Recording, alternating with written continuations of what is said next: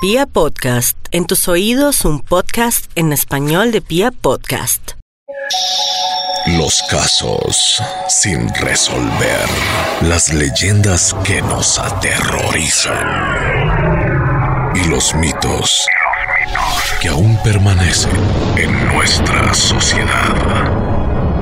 Es hora de entrar a la cuarta dimensión. Cuarta dimensión. Momo, un ser que ha ocasionado que aquellos que le escriban cometan suicidio o maltrato hacia su persona. ¿Quieres conocer más de este misterio? Escúchalo en segundos. Bienvenidos, este es el primer capítulo de esto que se llama Cuarta Dimensión. Señorita Lorena Ñustes, buenos días, buenas tardes, buenas noches, ¿cómo me le va? Bueno, Juanda, muy bien, gracias. Yo feliz porque iniciamos como, como una temporada de cosas interesantes. Una temporada de paranormal, sobrenatural. Sí, de todos esos temas, de todos esos temas que, que a muchos nos, nos, nos despiertan mucha curiosidad y bueno, nos asusta y eso es muy interesante. Vamos a entrar en materia de este tema del capítulo. Capítulo 1. Momo, el terror de WhatsApp. Mire que surgió hace poco, Lore, un rumor en redes sociales. Y, y yo soy bastante curioso. O sea, yo sí soy Sí. una. Yo me, me considero una persona bastante curiosa. Y me puse a investigar sobre qué era. Y me encontré con que se llamaba Momo. Ah. Y venía con un número. Sí, aquel número de WhatsApp. Sí. Sí, sí escuché algunas cosas también muy curiosa investigando. Eh, a usted que le encanta vivir pegado, o a muchos que les encanta vivir pegados chateando. Por favor. Interesante, un chico eh, en algún momento, o bueno, un usuario en Facebook publicó un número cualquiera que generó mucha curiosidad y de ahí salió Momo. Mire que yo me puse en la tarea. Este programa es de investigación. Este programa es a lo De real. hacerlo en carne propia. De no decir mentiras. Me puse a escribirle. ¿Usted agregó ese número y lo Sí, escribió? yo lo agregué, pues eh, di- digamos que en esa parte soy muy escéptico. Yo dije, bueno, no va a ser un demonio ni nada, o no sé. Y le escribí. Porque lo que yo vi era que, que sabía cosas muy fuertes y enviaba cosas peligrosas o bueno. Pues fue interesante porque cuenta el rumor que hay que escribirle a las 3 de la mañana a Momo. Pero yo dije, bueno, 3 de la mañana de allá, de acá, eso es Sí. japonés, ¿qué onda? Le escribí a las 3 de la mañana de ella. Ay, ¿por qué no a las 3 de la mañana de acá? si es tan curioso. Hasta allá no mi curiosidad. y solo ahí. sí, no, gracias. Eh, a la una de la tarde aproximadamente le escribí. Japón nos lleva 14 horas. Y, y si sale la foto. y- y aparece, perfil, aparece una foto hermosa. Última yo no sé, conexión sí, y todo eso. Todo aparece. O sea, cuando se conectó, cuando está leyendo tu mensaje también aparece. Cuando te está escribiendo. El además, visto también. Aparece el visto. Pero no creo que dejen visto, pero bueno. Yo le escribí. Dicen que no tiene, uno no tiene que dejar a Momo escribir dos veces seguidas. Sin usted ¿Y por escribirle seguido. O sea, ah. O sea, eso es como un mito. O sea, lo que dicen para usted escribirle. Entonces yo, yo dije, hola Momo. Fue lo primero que le escribí a ella. Se, se supone que ese número es de Japón. Sí, sí, sí, me debería responder Entonces en es- japonés. escribiste en español. Sí, Ok. le escribí en ese y yo, mi japonés no es tan fluido en estos pues, momentos. traductor de Google. No, con Ichiwa. lo único que sé decir. Eh, y entonces me respondió en español.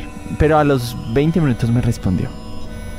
se tomó su tiempo. Se tomó su tiempo. Y eso que no lo había ni visto ni nada y estaba en línea. O sea, eso quiere decir que estaba respondiendo Muchos otros. muchos pues, otros mensajes, vio el mío y de casualidad lo respondió.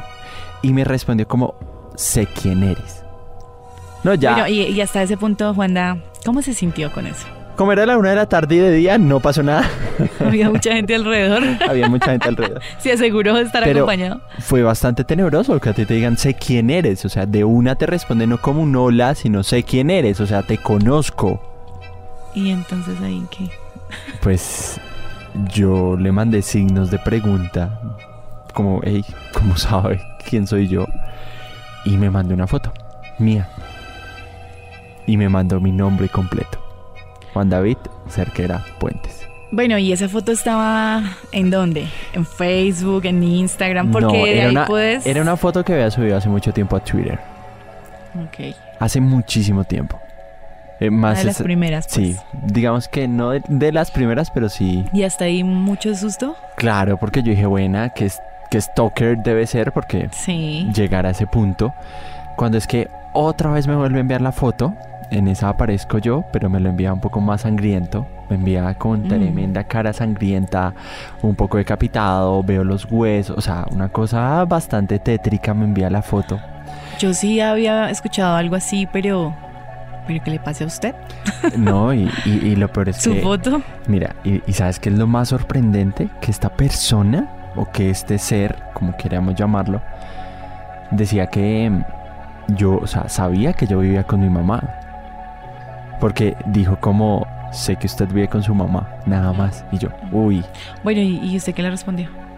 No, yo hasta ese momento paré de responderle. O sea, yo dije, no, ya, ya, quietico, vamos a dejar eso así como está. No quiero seguir preguntando. Aunque él seguía enviando, obviamente, imágenes bastante fuertes que no se consiguen en la web habitualmente. Solamente voy a decir eso. O sea que sí puede llegar a ser lo que pensábamos, que sea Y- algo sobrenatural. Puede ser, y además que hay muchos casos de gente que se ha suicidado, apenas le ha escrito Momo. De gente que a las 3 de la mañana los ha llamado Momo. Sí, O recién sea, que a ti te llame a las Y 3 que de la tienen fotos mañana. de, de familiares que no están en redes sociales, por ejemplo. Total, y uno decía, y bueno, y digamos que no sé si es una edición muy perfecta, pero en menos de 5 minutos Lo hizo. te envía una foto que uno dice, wow, wow, wow. Y además te envía un video en donde dice, así vas a terminar con tu familia. Y es un video bastante asqueroso, grotesco, pero es He bastante escuchado fuerte. que, que hay cosas que, que solo se... Que hay cosas que esa persona está enviando que solo se consiguen en la Deep Web. Que Sí. es un tema completamente en los bajos mundos del distinto, internet. sí, donde se manejan cosas muy fuertes.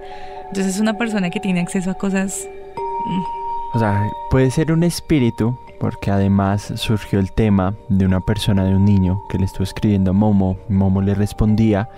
Y mira lo que pasó. Momo le dijo, así vas a terminar y vas a morir antes de la medianoche de este día. Y el niño, o sea, la persona, murió de esa manera. Antes de las 12 de la medianoche. Entonces es algo sobrenatural que con lo que usted está calmando su curiosidad. No, ¿No pero le da yo, cosa hacer algo así? yo, yo- yo eliminé de una vez el Ah, número, lo bloqueo, bloqueé y bloqueo. reporté.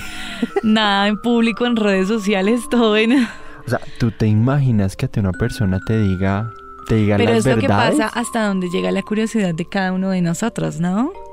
Total, digamos que uno siempre tiende a experimentar o a querer ex- eh, a probar otros asuntos, ¿no? Lo, digamos, lo sobrenatural siempre nos ha tentado a nosotros como humanos. Y obviamente no me podía quedar con las ganas de hablarle a este espíritu maligno de WhatsApp. Bueno, yo pienso que también puede ser por otro lado más natural. Y es que sea una persona que tiene acceso a todas esas cosas. ¿Cómo se llaman? Los hackers. Y pero cuando hablas de, de que um, no tomó mucho tiempo en buscar de pronto esa foto, que fue una de las primeras que subiste, bueno, muchas cosas. y además que tú dices como, bueno, ¿cómo, ¿cómo vas a ver quién soy yo? ¿Solo con mi número? Y muy rápido editó lo que haya sido para asustar. Y que no eres el único que está en esas. No, a mucha gente le pasó y hay muchos casos que mostraron que esto era real. ¿Haría usted eso? ¿Agregaría usted a Momo viendo su última conexión? Viendo que está en línea a las 3 de la mañana, de allá o de acá. O sea, Yo creo que no algo sé. bastante traumático es eso. Ver que se conecta, creo que me pasó a mí, vio, ver que se conecta esta persona que te deja ese chulito azul, o sea, que ya lo leyó, y que no solo te deja así, sino que aparece escribiendo. Como cuando está uno bravo con el novio y... Peor que eso. Peor Saber que que vio y que está escribiendo. O sea, y que te escribe en tu idioma, porque si uno ve el perfil de Momo en WhatsApp, eh, decía, mi nombre es L, o me llaman L. Sí, vi que era que en, en- en japonés. Sí, me llaman L, era lo que traducía. traducía Pero uno dice eso. como, ok, ok, esto es japonés, el prefijo o el indicativo del número es japonés. ¿Cómo te va a escribir a ti en tu idioma? Google Traductor no creo, pero O muy rápido. O una persona muy, muy pila que maneja Políglota, mucho- porque- Sí, que maneja muchas cosas, que es muy pila con redes sociales, con tecnología, con números, con idiomas. Bueno, puede pasar que le despertó la curiosidad de muchos solo publicando ese número. Hasta la fecha no se sabe qué perfil fue el que publicó ese número. Solo empezó a rodar y ya se volvió una cosa gigante y todo el mundo le debe estar escribiendo. Y hay muchos videos en YouTube sobre eso, ¿no? Hay muchos youtubers tratando de explicar el fenómeno de Momo. Y creo que dos al menos llegan a la conclusión de lo que es Momo y a lo que nosotros también vamos a llegar en este primer capítulo de la maldición de WhatsApp, que es Momo. Muchos dicen también que se aparece, que ya se apareció, que lo han visto, que lo han soñado. Otros han querido irlo a matar. Así. eh, pero bueno, Eso es otro tema. eso es otro tema, sí.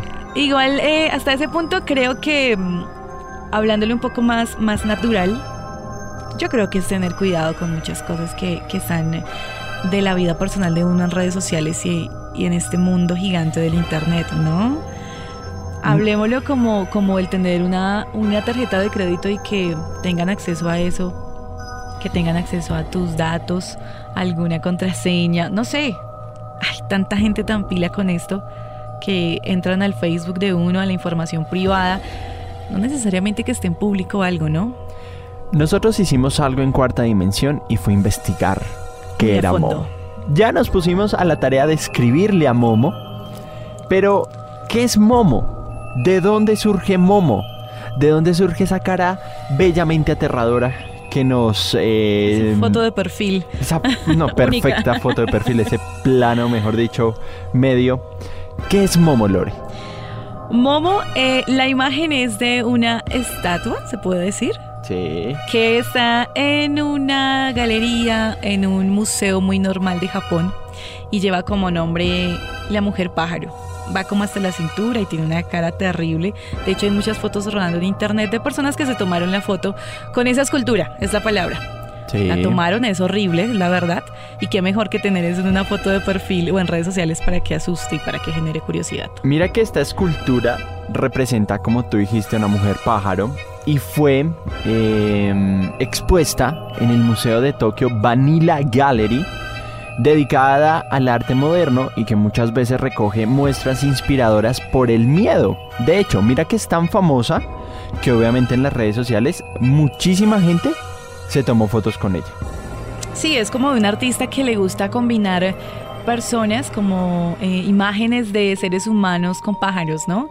Esta chica artista de allá. Midori es- Hagashi. Es de Japón Has- y hace cosas así, ¿no? Entonces la figura del bebé y como con paticas de conejo, la mujer pájaros, tiene muchas esculturas de este estilo. Foto de perfil que uno veía siempre en el número de WhatsApp, que era de la mujer pájaro de esta escultura. Ahora, pasando a más cosas, la artista, que es Midori, es demasiado bella, Muy joven, de hecho, ¿no? muy joven, es Sí. japonesa y ella se dedica al arte de terror o al arte psicológico, Ok. dedicado a toda la parte moderna de Japón. Recordemos que Japón es muy bizarro en muchas cosas. Tiene muchas historias. Exacto, muchas historias. El número, obviamente sí, su prefijo es de Japón, eso no hay ningún lío. Pero, el, digamos que una de las cosas que más preocupaba es que te responden en tu idioma. En el idioma, sí. Entonces, mucha gente debe tener mucho cuidado al escribir a este número porque eh, se han alertado a las autoridades de que pueden ser hackers informáticos que te pueden robar la información. Ciberacoso que llaman. Puede decirse, sí, señorita. Sí, que toma lo que te estaba diciendo, eh, información privada o cosas, porque como dicen, si no está en internet no existe. Y todos tenemos alguna cuenta de algo en internet. Entonces toma esos datos, qué mejor que causar ese terror ahora último, porque que hace como unas dos o tres semanas está ese cuento, ¿no? Sí, hace bastante, hace menos de un mes está. Entonces la recomendación que hacen las autoridades del mundo entero es tenga cuidado con el ciberacoso, con sus datos personales, con no tener tanta curiosidad con temas tan privados como es el WhatsApp, ¿no? Total, el WhatsApp De- de- es muy personal y cuando usted le escribe a un número, eh, ¿cómo se dice? A un número diferente, a un número en donde a usted lo pueden ubicar fácilmente con su celular, eh, tenga mucho cuidado.